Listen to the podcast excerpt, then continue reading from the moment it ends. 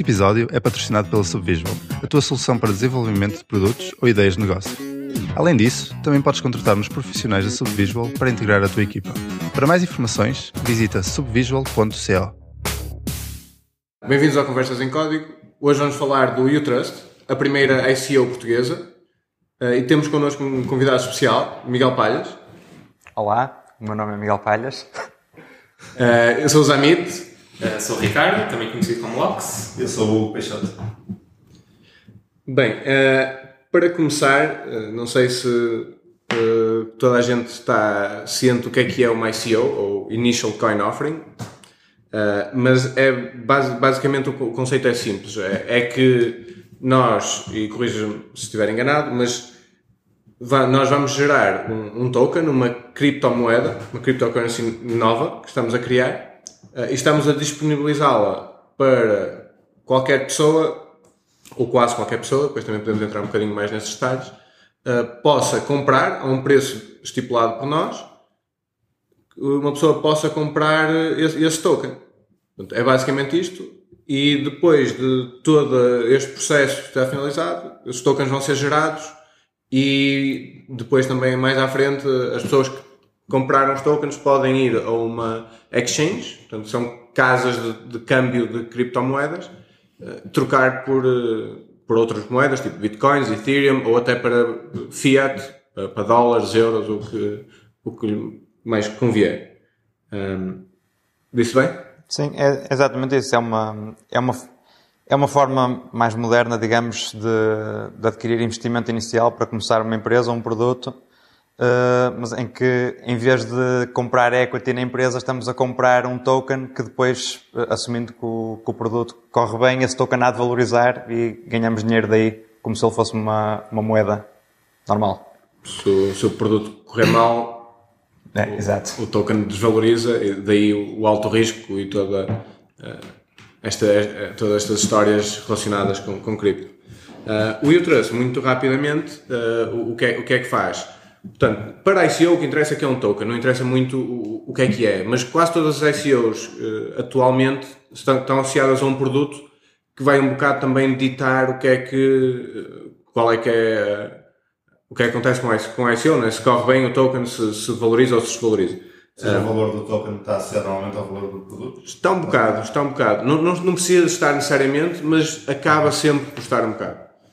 Uh, o U-Trust é, tenciona ser como um, um PayPal para as, as cryptocurrencies. Okay? Portanto, pagar neste momento com, com, com cryptocurrencies já é possível, eu consigo pagar para ti, por exemplo, Peixoto, uh, mas isto é, é, funciona muito bem em peer-to-peer, -peer, mas se tu fores um merchant que eu não conheço e eu tentar pagar alguma coisa, então eu posso não receber um produto, não é? Tu não, decides que não me mandas o produto, mas eu já fiz a transferência e esta transferência é irrevogável. Uhum. Não há cá bancos ou cartões de crédito que eu possa fazer um cashback. Uhum. É aqui que entra o U-Trust, tentar ser um, sistema aqui no meio de, de escrow, uma espécie de escrow, em que tu fazes o pagamento, o pagamento fica bloqueado para o merchant até nós termos a confirmação do teu lado que, que houve a resposta, ou até passar X dias, que depois também vai depender, ou até haver uma claim, por exemplo, do lado do comprador, a dizer que uh, não recebeu as coisas. Portanto,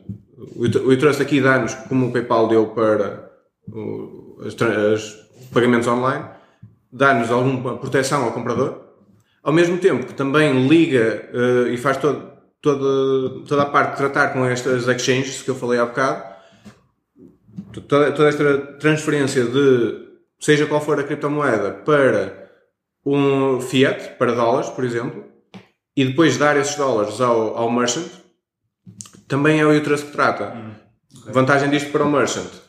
Se, se fores um merchant normal, digamos, ou seja, fora do, do mundo de cripto, podes simplesmente receber dinheiro de cripto, mas uh, no teu site. Alguém pode pagar com cripto, mas tu recebes em, em dólares. Não, transparente. Exato. Não tens de te preocupar com a valorização do mercado e essas coisas, que ou desvalorização, que é o, esta grande volatilidade do mercado cripto, que é um, que é um bocado chato e, e assusta muita gente. Pronto. Grosso modo, o interesse é isto que faz. Deixa-me só acrescentar uma coisa já agora. Estavas a falar na, eh, na valorização do token, se ele valoriza com, com o produto valorizar por aí fora.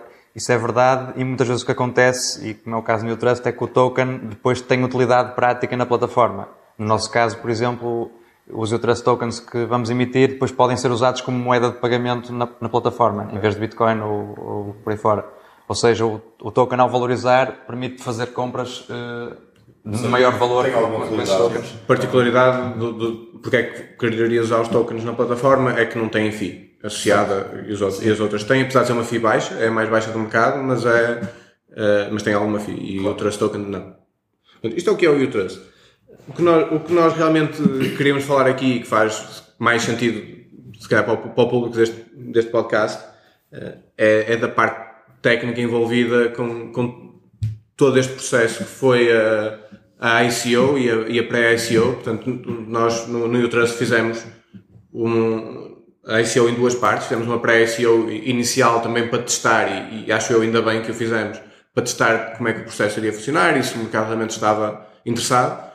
Ah, e depois, mais tarde, ah, acabou agora há pouco tempo, fizemos uma ICO principal. Ou seja, vocês estavam a planear eh, distribuir N tokens e na pré-ICO distribuíram uma fatia pequena dessas Exatamente. também. Sim, exatamente. Fazer um, um pequeno teste, uma versão beta aqui da, da ICO. Uh, portanto, e, e aqui é que houve, uh, ou deu-nos possibilidade de testar coisas e possíveis problemas que pudessem acontecer, co- como aconteceram, e é isso que também achámos interessante agora partilhar.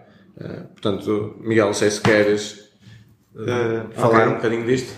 Só antes de mais dar um bocadinho de contexto que quando o U-Trust nos chegou às mãos, por volta de agosto, para aí, eh, para começar, o meu conhecimento de blockchain na altura e toda essa tecnologia, de meu e acho eu, toda a empresa, era bastante limitado. Eu sabia o que é que, funcion... o o que, é que, a, coisa, o que é que a coisa era, como é que funcionava, mais ou menos, eh, mas não- nunca tinha sequer interagido com smart contract, nem sequer sabia muito bem o que é que isso implicava tecnicamente.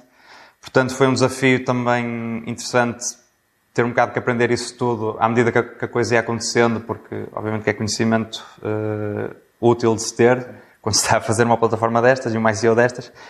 Ahm, a segunda coisa convém conte- contextualizar era o tempo que nós tivemos, porque, como disse, isto chegou-nos às mãos por volta de agosto. A, ICO, a pré-ICO, eh, a tal eh, fase inicial, estava marcada para in- início de setembro. Ou seja, tivemos um espaço de tempo muito curto, não só para aprender muito sobre este mundo, como para, fa- para fazer toda a plataforma que iria receber esse financiamento.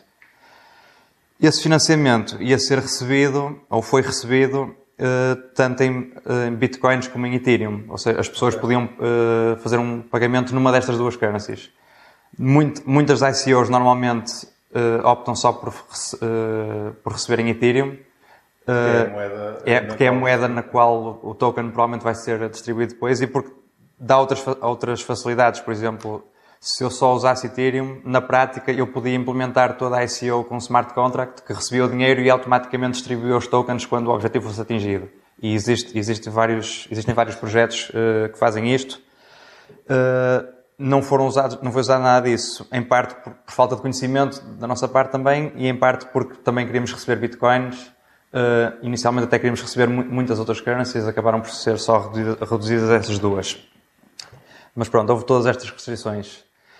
Então, a nível técnico, o que é que a ICO ou a pré-ICO também precisavam de ser? Precisávamos de ter uma plataforma onde os utilizadores se pudessem registrar. Depois do registro, quando a hora da ICO abrisse, eh, eh, quando começasse a, eh, a hora da pré-ICO, cada utilizador ia ter acesso a dois endereços, um endereço Bitcoin e um endereço Ethereum. Ou seja, tínhamos à partida que gerar endereços suficientes para cada um destes users. Cada um precisava de um, de um endereço diferente para nós depois fazermos a associação quem é que pagou quanto.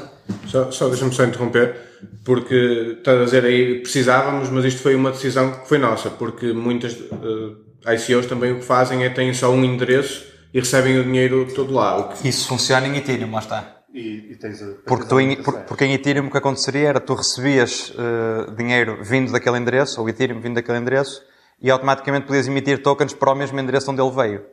Como aqui estás a receber bitcoins, tu não consegues saber o. en- Não tens um endereço de Ethereum eh, para onde enviar, eh, e mesmo depois ainda há outra questão, porque como isto, muitas destas pessoas, como dissemos inicialmente, estas ICOs estão abertas a praticamente toda a gente. O que implica também muita gente sem conhecimentos técnicos. Uh, e um dos problemas que haveria com investir em ICOs desse tipo seria, por exemplo, usar um, uh, uma wallet de uma exchange em que tu não tens acesso realmente à, à tua wallet, é, é, gerida por um Coinbase ou por outro serviço. E aí o que iria acontecer era que os tokens seriam enviados para a wallet do Coinbase e não para uma wallet tua, nunca terias acesso é, a eles. E a mesma coisa no receber, porque estás a receber uh, o, o, dinheiro estaria a entrar da hot wallet da, deles. Sim, sim, sim. Não, não, não tens controle sobre isso, logo uh, podia causar mas, problemas. Por isso mesmo também algumas ICOs que se vê que não aceitam ou dizem não, não mandes dinheiro do Coinbase porque uma coisa que o Coinbase faz de, de, agregar transações, as coisas todas. Também tivemos problemas com isso. Pois, uh, também podemos falar já mais disso, mas só para dizer que havia outras possibilidades, a, a nossa decisão, e eu acho que também é uma decisão mais segura, porque, tirando duas partes técnicas uh, da implementação, também era uma, uma solução mais segura, porque se alguém conseguisse hackear alguma destas wallets, nós perderíamos, ou, e as pessoas que investiram perderiam o dinheiro dessas wallets, não, não havia um sítio onde estava todo o bolo ali apetitoso para. Sim, basicamente perdes um bocado a, a descentralização da cena e a confiança, ou seja, eles têm que confiar em ti para lhes dar os tokens no fim, mas por outro lado tem muito menos peças que se mexem e coisas por onde pode falhar e pronto, menos problemas all around. Sim. Uh, sobre uh, gerar os endereços, uh, isso que estavam a falar, ainda há aí outro ponto que convém referir, é que uma, uma hipótese, pelo menos para Bitcoin, por exemplo, nós poderíamos gerar um, uma única wallet Bitcoin e poderíamos usar uma HD wallet, já não me lembro do que é que HD, do que é que essa sigla representa, mas é, um, é uma wallet determinística em que tu com uma, uma única wallet podes gerar vários endereços diferentes Uh, ou seja, cada, cada utilizador teria um endereço diferente, mas no fundo estaria a enviar dinheiro para a mesma wallet. Isso depois facilitaria o acesso ao dinheiro. Em vez de termos milhares de wallets diferentes, tínhamos só uma. Lá está, tinha o, o problema de, uh, de, segurança porque estavas a centralizar o dinheiro todo num só sítio e foi também por isso que não optámos uh, por essa solução. Fomos mesmo, gerámos mesmo um endereço Ethereum e um endereço Bitcoin diferentes e isolados para cada utilizador que se registrou. só por curiosidade, se puderem falar destes números. Uh, quantas pessoas é que estamos a falar de, de registro em cada uma das fases, só para termos a noção da escala? Também é uma questão engraçada porque na altura não, faz, não fazíamos ideia. Era outro problema. Acabaram por ser cerca de 2 mil registados. Uh, nós abrimos os registros para aí uma hora antes da, da pré-ICO uh, e no final da primeira hora da ICO, ou seja, nestas duas horas, tivemos quase 2 mil registros. Uh, entretanto, já subiu muito mais com a ICO, mas para a pré-ICO foram esses os números.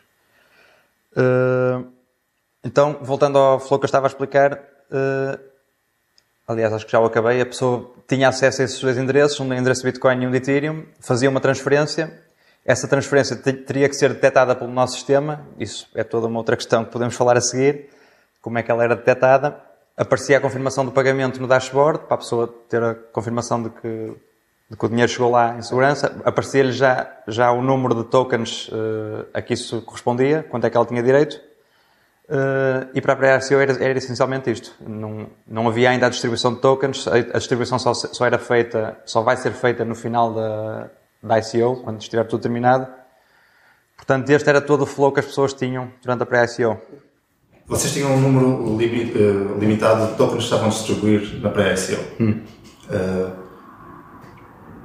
E tendo em conta que as transações de Bitcoin e de Ethereum têm uh, períodos de confirmação diferentes e essas coisas todas, como é que vocês sabiam onde é que paravam de aceitar o, o dinheiro? Essa é uma questão muito interessante, porque não sabíamos muito bem. Então, não só por isso, por isso que falaste, pelos tempos de, pelos tempos de confirmação das blockchains, como pelo, pela lentidão que, que tinha o nosso sistema a detectar os pagamentos.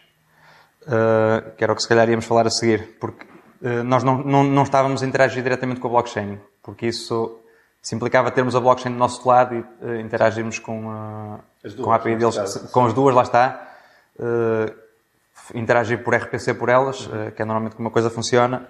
Em vez disso, usamos uma API HTTP, um serviço, o BlockCypher, que abstrai isso tudo para uma, uma API HTTP, que também é aquilo que já estamos mais confortáveis a utilizar. e usamos isso não só para veste na pré-ICO só para periodicamente fazer polling aos endereços Todos os endereços. Sim, exatamente. E isso, isso foi um, um dos problemas da pré-SEO e não houve tempo na altura para fazer isto de uma forma melhor. Tínhamos todos aqueles endereços disponíveis, os tais 2000 vezes 2, porque cada utilizador tinha 2, e tínhamos que periodicamente fazer polling aos endereços, em, aos endereços eh, em round robin, a ver se já tinha havido pagamentos para ali. É importante referir é o rate limit desta API também. O rate limit da API, eh, que se não me engano.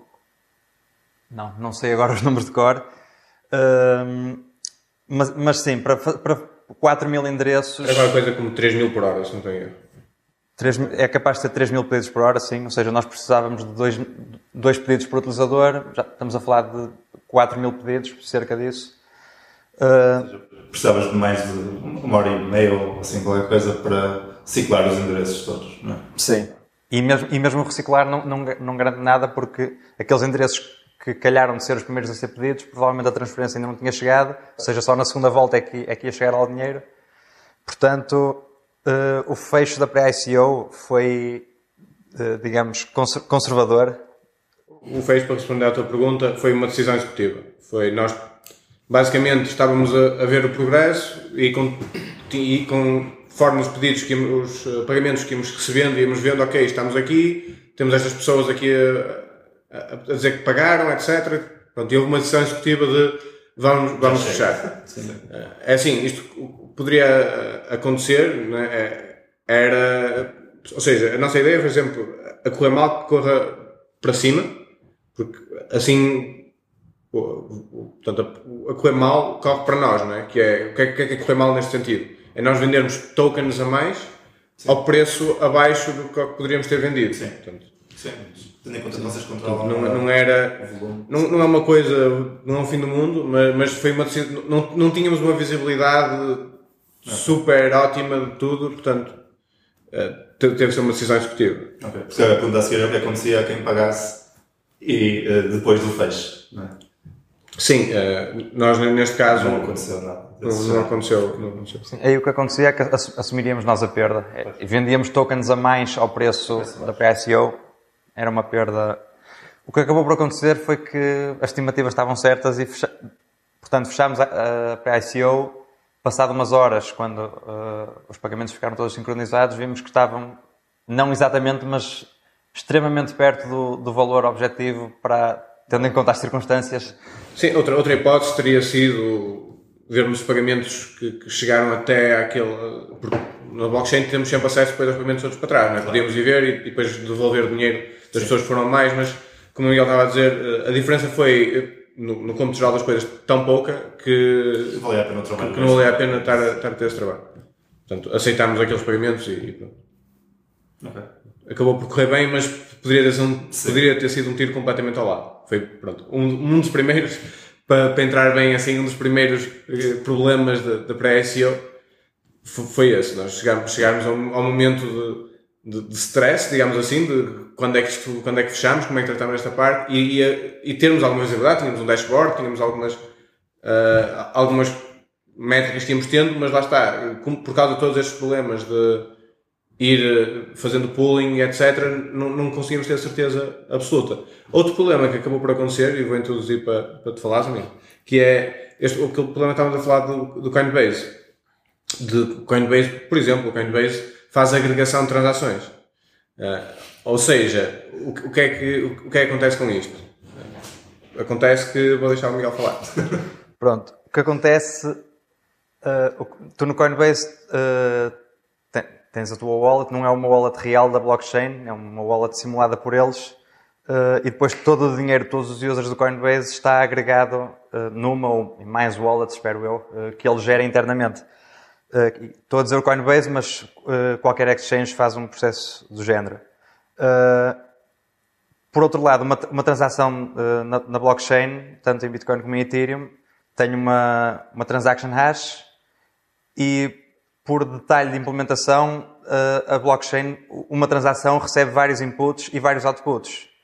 Eh, isto tem outras, outras utilidades numa, numa, única wallet, mas o Coinbase usa isto para agregar várias transações. Ou seja, se, se 30 utilizadores fizerem uma transferência no Coinbase, elas não vão ser 30 transações na blockchain.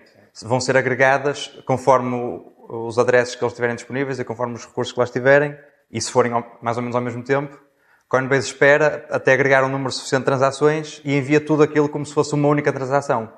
Isto provavelmente faz-lhes ganhar imenso em FIIs, porque só está a cobrar os FIIs de uma transação da blockchain e está a ganhar todos os FIIs que cobrou àqueles utilizadores.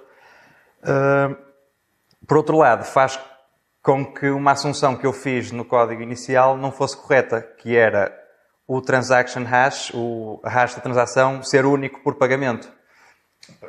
Foi uma assunção que eu fiz que não, na altura pareceu-me correto, mas eu, nem, nem- eu já sabia deste, deste pormenor, deste edge case, mas não me lembrei dele na altura. Uh, então começou a acontecer o, o caso peculiar de que nós tínhamos uma tabela de pagamentos que era append only, nós só acrescentávamos lá coisas, nunca removíamos, e havia pagamentos a, a- a desaparecer a certa, a certa altura. Havia um, pagamento, havia um pagamento em específico que nós reparámos nele porque era dos valores mais altos que nós tínhamos lá, que aparecia na tabela. Uh, passado uma hora desaparecia e eu voltava a correr o, uh, a ir fazer fetch dos pagamentos para aquele utilizador específico, ele voltava a aparecer, passado um bocado voltava a desaparecer. Ok. Porquê? Porque calhou desse- dessa trans- transferência ter sido feita por, uma exchange, juntamente com mais duas transferências que tinham sido feitas para o Utrust. Ou seja, naquela transação com vários inputs eh, que estava na blockchain, três, do- três dos pagamentos eram para nós, portanto esse- essa transaction hash estava a causar conflitos. Se tiveste três investidores a calhar na mesma A transação. fazer a, a mesma, uma transação na mesma exchange por volta da mesma A altura. probabilidade disto acontecer, em- teoricamente, seria baixa, só que, como aconteceu, nós estamos a falar na, na pré-ICO, nós fechamos a pré-ICO basicamente em menos de uma hora, ou perto de uma. por aí. Sim, eh, nós fizemos um gráfico depois, eh, na altura. A ICO abriu às duas, até às duas e um nós tivemos cento, e- eh, pá, aí 70 ou 80% dos nossos pagamentos. Cerca de 150 pagamentos nesses dois minutos. Portanto, O problema, e entra aqui um bocado, quase os problemas que vamos falar, tem a ver com a escala que nós não estávamos à espera também. De- Assim, de repente, seres bombardeado com pagamentos, depois dá montes de problemas, inclusive a- acontecem este tipo de coisa, deles poderem ser agregados. Isto, a única coisa que causou foi um bocado de frustração para, os- para esses poucos utilizadores a quem o pagamento estava a desaparecer e a nós Volta até resolver o aparecia. problema. Não, não houve perda de dinheiro porque os dados estavam todos na blockchain, era só uma questão de ir buscá-los da forma correta. O problema chato desse do ir buscá-lo da forma correta era este rate limiting da, do block cipher, Pois. porque nós, Exato.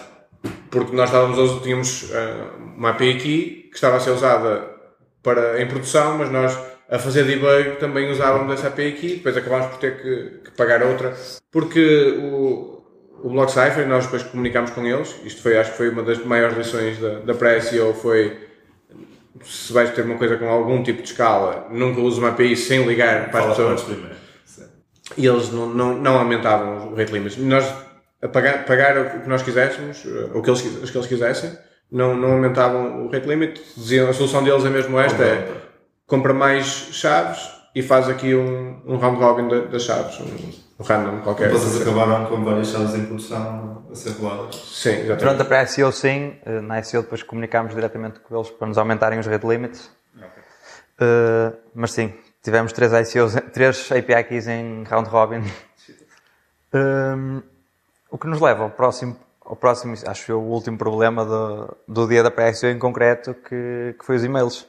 Dás-me autorização de fazer hate a um, a um- serviço aqui no podcast? Ah, sim, força. Não usem o MailChimp. Por favor.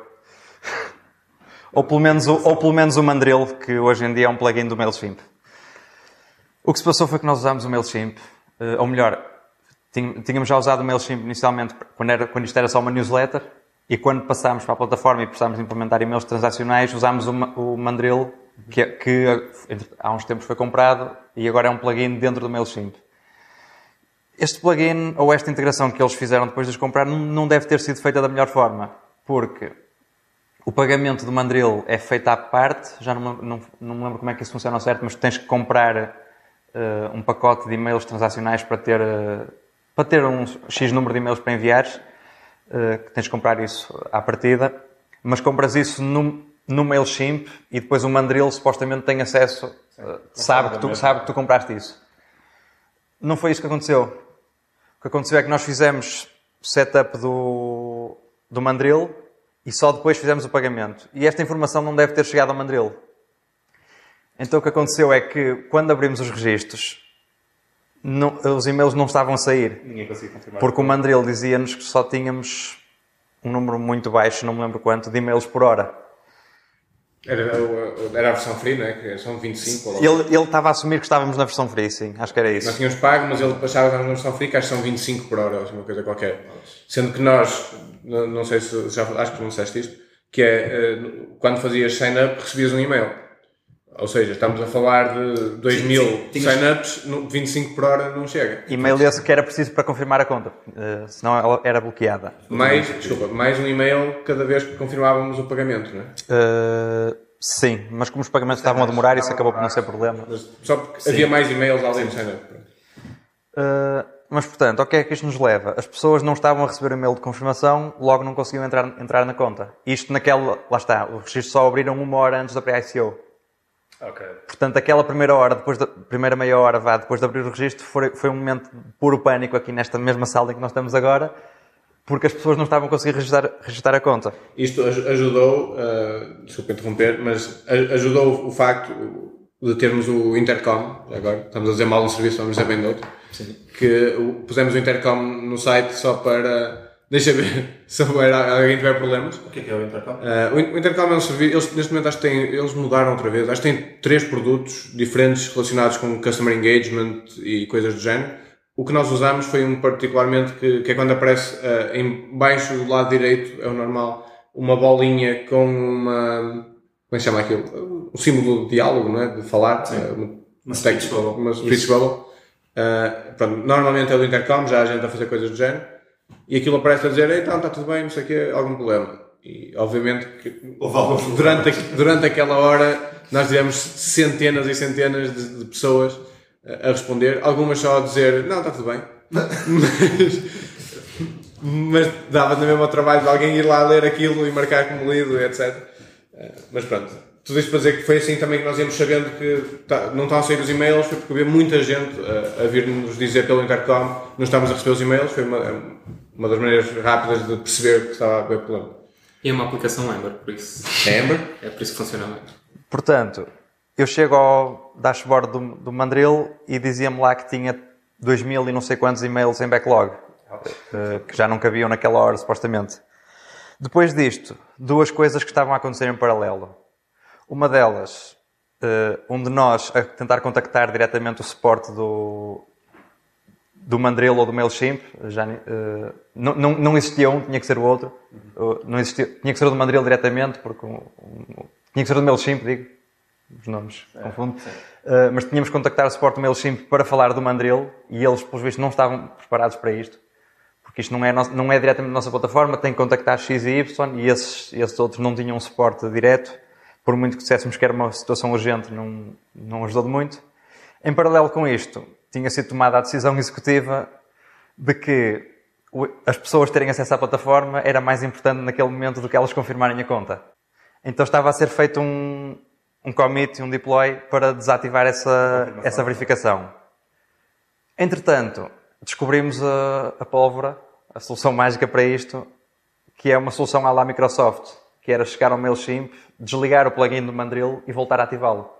E neste momento eu continuo a olhar para o dashboard e o tal backlog de e-mails começa a, começa a ser disparado. E isto de alguma forma funcionou. Entretanto, aquele deploy que estávamos a fazer para desativar a, a confirmação esteve online durante X segundos. Só viemos a saber isso mais tarde. Essas pessoas que se registaram ne- nesse espaço de segundos, depois ficaram sem acesso à conta porque na altura o e-mail de confirmação não era obrigatório, mas depois já passou a ser, então houve aí uma coisa, um- uns problemas que tivemos que gerir eh, a posteriori. Não, foram, foi um, um punhado de e-mails, nada, nada de muito grave. Mas só uma situação caricata que saiu daí. Uh, mas a lição a tirar daqui é, primeiro, contactar diretamente as plataformas e, segundo, não usar o MailChimp. Sim, acho que o SendGrid que funciona melhor. Da nossa experiência. Sim. Fazer assim plugs. Eles deviam nos pagar qualquer coisa. Mas pronto. Este episódio é patrocinado. Vocês não experimentaram fazer load testing nada disto antes, portanto. Pois, Sim, este estilo. exatamente. Isso, olha, isso leva-me a uma coisa que eu nem me tinha lembrado, mas que, que é muito interessante falar, que é falar muito bem de Elixir. Porque isto, de facto, ainda não tínhamos dito aqui, foi feito em Elixir e foi, acho eu, o prim primeiro projeto em Elixir nosso, sem, sem, ser um side project ou um, uma cena de Macathon ou assim. Foi a primeira vez que pusemos Elixir em produção para um produto a sério e devo dizer que se comportou bastante bem. Uh, primeiro, a tirar dinheiro para o Heroku e para, e para a Cloudflare também ajuda bastante. Okay. Uh, também eram, eram, estávamos a usar Heroku com autoscaling e com a Cloudflare por cima a apanhar, acho eu, 80% do tráfego. Porque aquilo também era, era quase um site estático, não tinha assim grande interação. Vocês tinham cena separada front-end back-end? Ou seja, o Elixir estava a fazer só da API? Ou era uh, no dashboard, sim. Na landing page, as páginas iniciais eram, eram, era HTML estático, não havia, não havia grande Estamos a usar eh, React em certas páginas, em certas partes. Sim. Não é uma, uma SPA, uhum. mas tem partes com, com React. Sobre o load, não me lembro agora de números em concreto, mas lembro-me que olhei para, estava, estava eu e o Fernando maravilhados a olhar para o dashboard do Heroku no dia a seguir, a ver o quão bem aquilo tinha aguentado eu lembro, eu lembro aquela carga toda. O, o, nosso pico, se não estou em erro, foi. Uh, nós passámos quase do, do, zero, não era zero, mas quase do zero para 44 requests por segundo, uh, assim em pico, uh, muito rápido e, e a nível de, de, latência, a nível de memória, a nível de tudo, o Elixir nem, nem notou. Estou yeah. bem, estou aqui, estou, aqui, estou, aqui, estou bem. Portanto, especialmente nós estamos a trabalhar com Rails, especialmente a nível de memória, não é? É uma coisa, consome que é uma coisa maluca quando começas a, fazer coisas mais complicadas. Também, pronto, vamos dizer, estamos aqui a falar muito bem de Elixir, mas uh, era bastante simples a, também a tarefa que estava a, fazer, era quase, Sim, era quase tudo reads e... No, Havia uns background jobs a correr uh, para fazer pelo Sim, não havia muito processamento, não havia muito, muitos dados, não havia assim também nada especial, mas mesmo assim portou-se muito, muito bem. Portanto, foi um dos sítios para onde não tivemos problemas, o que, que já foi bom. É, a, nível, a nível da pré-SEO, não sei se tens alguma coisa a dizer. Uh, a nível da pré-SEO, ah, pronto, agora posso falar um bocadinho mal de Elixir. Pronto, não é falar mal de Elixir, é se calhar uma, também uma aprendizagem que ficou que nós vindo de Rails, vindos de Rails, estávamos sempre habituados uh, a ter gems ou outras coisas que faziam já muito trabalho por nós. Neste caso estou a falar de autenticação, em que coisas como o clearance e o device são trazem muita mais coisa já feita do que, por exemplo, o Guardian uh, em, em, Phoenix, que foi o que nós usamos.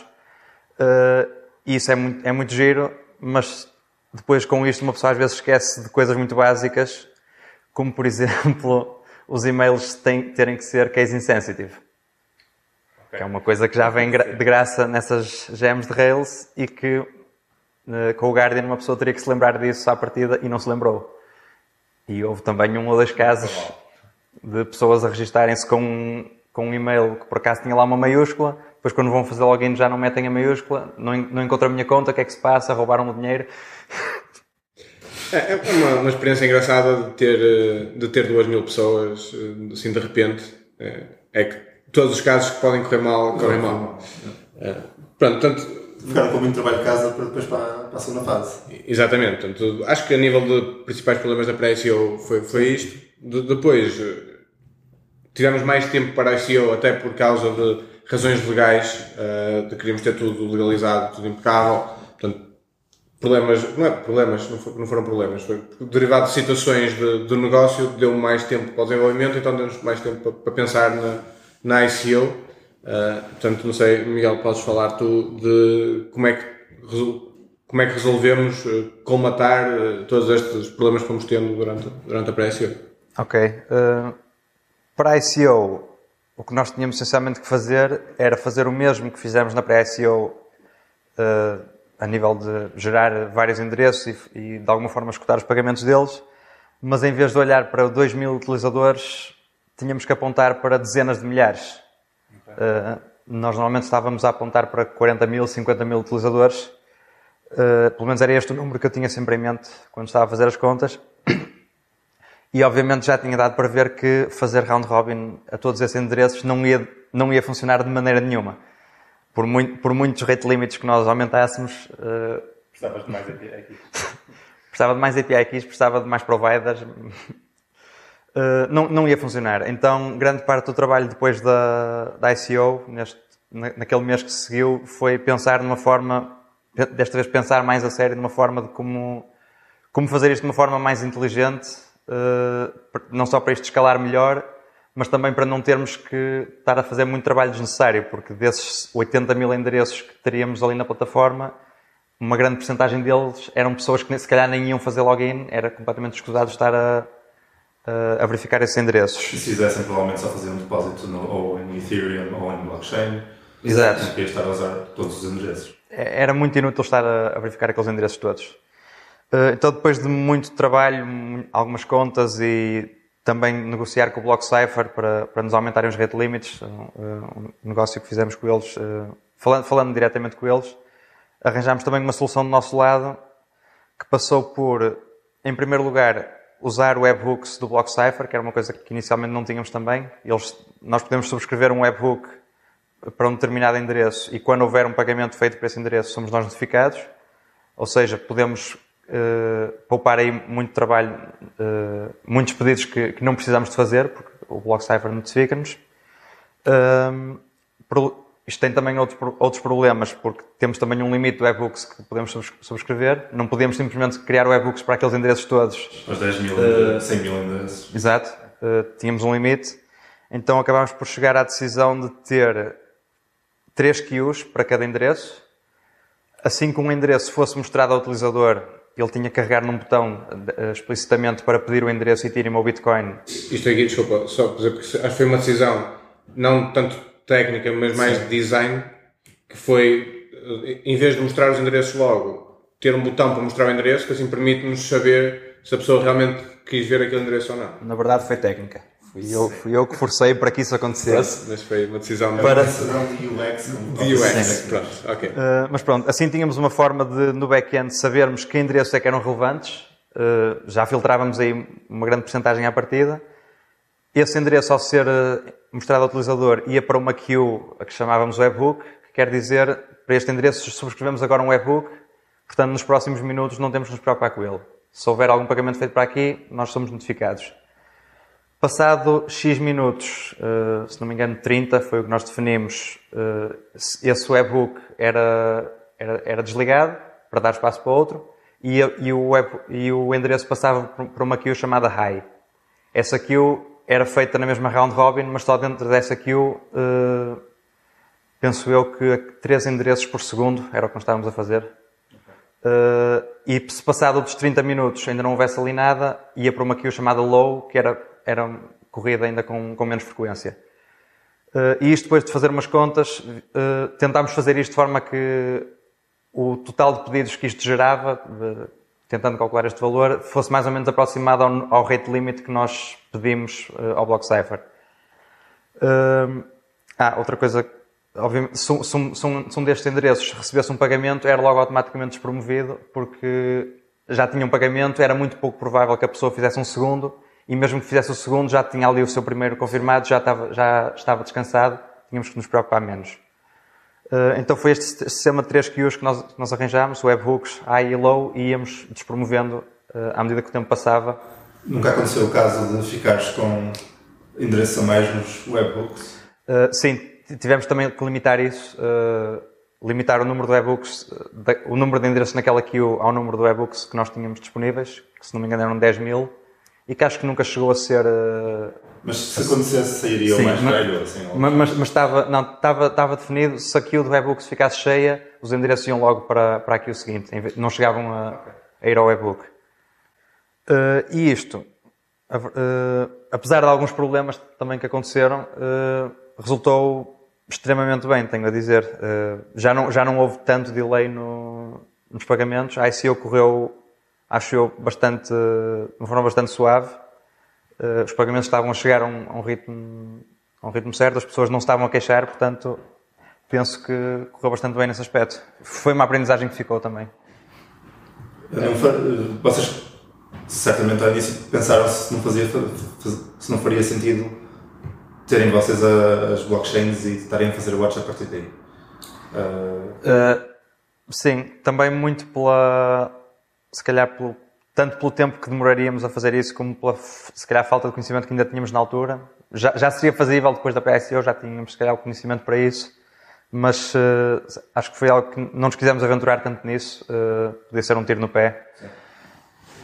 Ok. Isto, estamos aqui a falar dos problemas todos, mas isto foi toda uma situação muito time sensitive, não é? Porque isto havia datas públicas para milhares de pessoas a dizer isto tem que estar pronto. Podes, podes rever um bocado todo tipo, a linha temporal, porque não estou assim muito bem com a noção de, do desenvolvimento todo. Um, nós, nós, a, ideia, a, ideia, a ideia chegou em, em agosto, mais ou menos, não, é? não sei bem, alguns ali em agosto. A pré-SEO foi início de setembro. Início de setembro, dia 2 ou 3, se não me engano. Acho que foi dia 2, mas, mas isso. Durante uma hora. Se forem ao, ao site, uh, acho que ainda está lá. É capaz, capaz de estar lá. Sim, sim. E o Trust.io deve estar lá. Uh, mas sim, foi mais ou menos uma hora ali durante, durante o dia 2 de setembro, mais ou menos. Uh, a pré-ICO começou. ICO. Uh, desculpa, sim, a ICO começou no início agora de novembro, dia também 2. Dia 2. Sim, sim. Por, por causa de, desta situação legal que toda a envolvência legal de, de, ter uma empresa, neste caso, que é, que é na Suíça, apesar de quase toda a gente envolvida ser portuguesa, por razões legais, tem que ser na Suíça, não há regulamentação em Portugal. E mais todas, uma quantidade de coisas a nível de compliance obrigou a, a demorar um bocadinho mais tempo. Começou dia, dia 2 de novembro e acabou agora dia 20 Qualquer coisa? Foi, 20, foi na segunda-feira. Dia 20, 20, 20, 20 e poucos. Acabou dia 20. Uh, fechamos agora a SEO. Foi umas semanas uh, desde que saiu até a, para a SEO. E depois dois meses até a SEO uhum. e uh, quase um mês. E, e agora, em, obviamente, que estamos a falar de 18 dias de ICO, em que a maior parte dos pagamentos foram feitos, houve mesmo um pico inicial, como seria de esperar, mas aí já estávamos preparados para ele, como o Miguel estava a falar. Depois houve um decréscimo grande e agora no último dia houve outra vez um, um ligeiro pico. Uh, também é de esperar, normal. Em, normal em qualquer tipo de, de venda, seja o que for. Uh, portanto, a nível da DICO não, não, houve grandes problemas, a principal situação que poderia acontecer era esta do Block Cipher, resolvemos desta forma. Portanto, e agora fechamos a ICO. Entra agora uma nova fase, que ainda não acabou isto, temos a, a fase da pós-ICO, que há, pelo menos tem aqui três coisas que, que temos que fazer, podemos eh, tentar ir para, passar por elas rapidamente. Uma delas é uma, uma coisa que se chama o KYC, que quer dizer Know Your Customer. Qualquer, quase qualquer instituição financeira que receba dinheiro teu tem que fazer. Isto quer dizer que tem que ter uma verificação de que tu és realmente quem tu dizes ser e isto envolve normalmente tu ou ires a um sítio com o teu cartão de cidadão, ou passaporte, algum tipo de identificação, uh, identificação uh, comprovativo de morada, mais um, uma quantidade de documentos, vamos ter que fazer isto. Estamos, obviamente, a tentar fazer isto de uma forma, ou estamos a fazer isto de uma forma uh, mais ou menos automatizada, a usar um serviço externo, e o Miguel pode falar mais disto. Uh, outra, outra situação é realmente ir a estes endereços todos que, onde, que nós criamos para as pessoas fazerem os pagamentos, ir buscar dinheiro todo para nós, não é? E tirar esse dinheiro para. Juntar dinheiro, juntar dinheiro todo. Em 10 mil, e, mil ter esta confirmação toda, tendo estas duas coisas, podemos depois então gerar os, os tokens realmente para os enviar às pessoas. Não? Então, estas, acho que são as três principais coisas que temos de fazer agora, ou que estamos a fazer agora. Queres falar então do, do, do KYC? Começar pelo... Sim, uh, o KYC está a ser integrado com uma empresa Suíça também, que é a ID Now.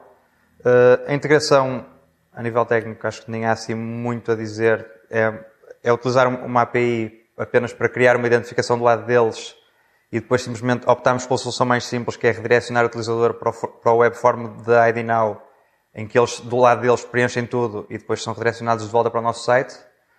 Uh, mas acontece, todo o trabalho acontece do lado da ID Now, por isso não há grande integração a fazer aí. Eh, a chamada de vídeo é feita lá, o upload dos documentos é feito lá.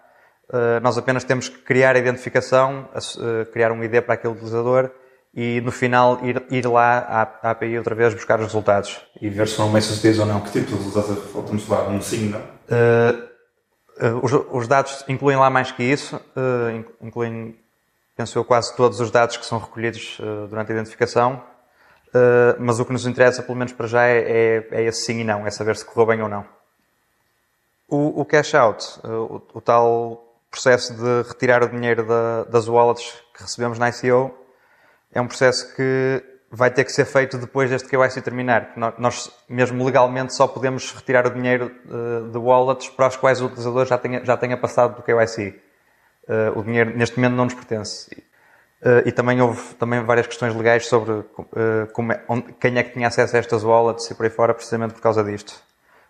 mas este cash out vai ser feito, então, progressivamente, à medida que as pessoas forem completando o KYC. Uh, juntamente com o cash out, vai ter também que ser, vão ter que ser distribuídos os tokens uh, uh, depois de fazer deploy do smart contract, que ainda não está feito. vamos ter que acreditar os tokens às pessoas para um endereço que elas ainda vão ter que definir. Não está feito o deploy, o smart sim. contract já existe. Sim, sim, sim. O smart contract já está feito, foi, já foi auditado, ainda, não, ainda não, não está simplesmente deployed está deployed uh, na testnet e ali no meu computador, mas na, na blockchain real ainda não. Eh, na parte do KYC, por curiosidade, se alguém falhar o, o a validação, vocês basicamente. Pode tentar, outra, pode tentar outra vez, se falhar por motivos de chegaste lá e não te lembraste que era preciso o teu passaporte. Sim. Falhaste, mas depois podes tentar outra vez. Agora, se, se, não sei o que é que é um falhar, não dar mais, dizer, o, o único caso em que possa não dar mais será o caso em que haja detecção de fraude oh, do, do, lado deles, sim. Aí, aí sim há um problema do lado dessa pessoa. Não sei legalmente o que é que é suposto acontecer à, aos fundos dessa pessoa. Acho que há duas hipóteses, que é ou devolvermos à pessoa ou ficam para a Suíça. Acho que são as duas hipóteses neste momento.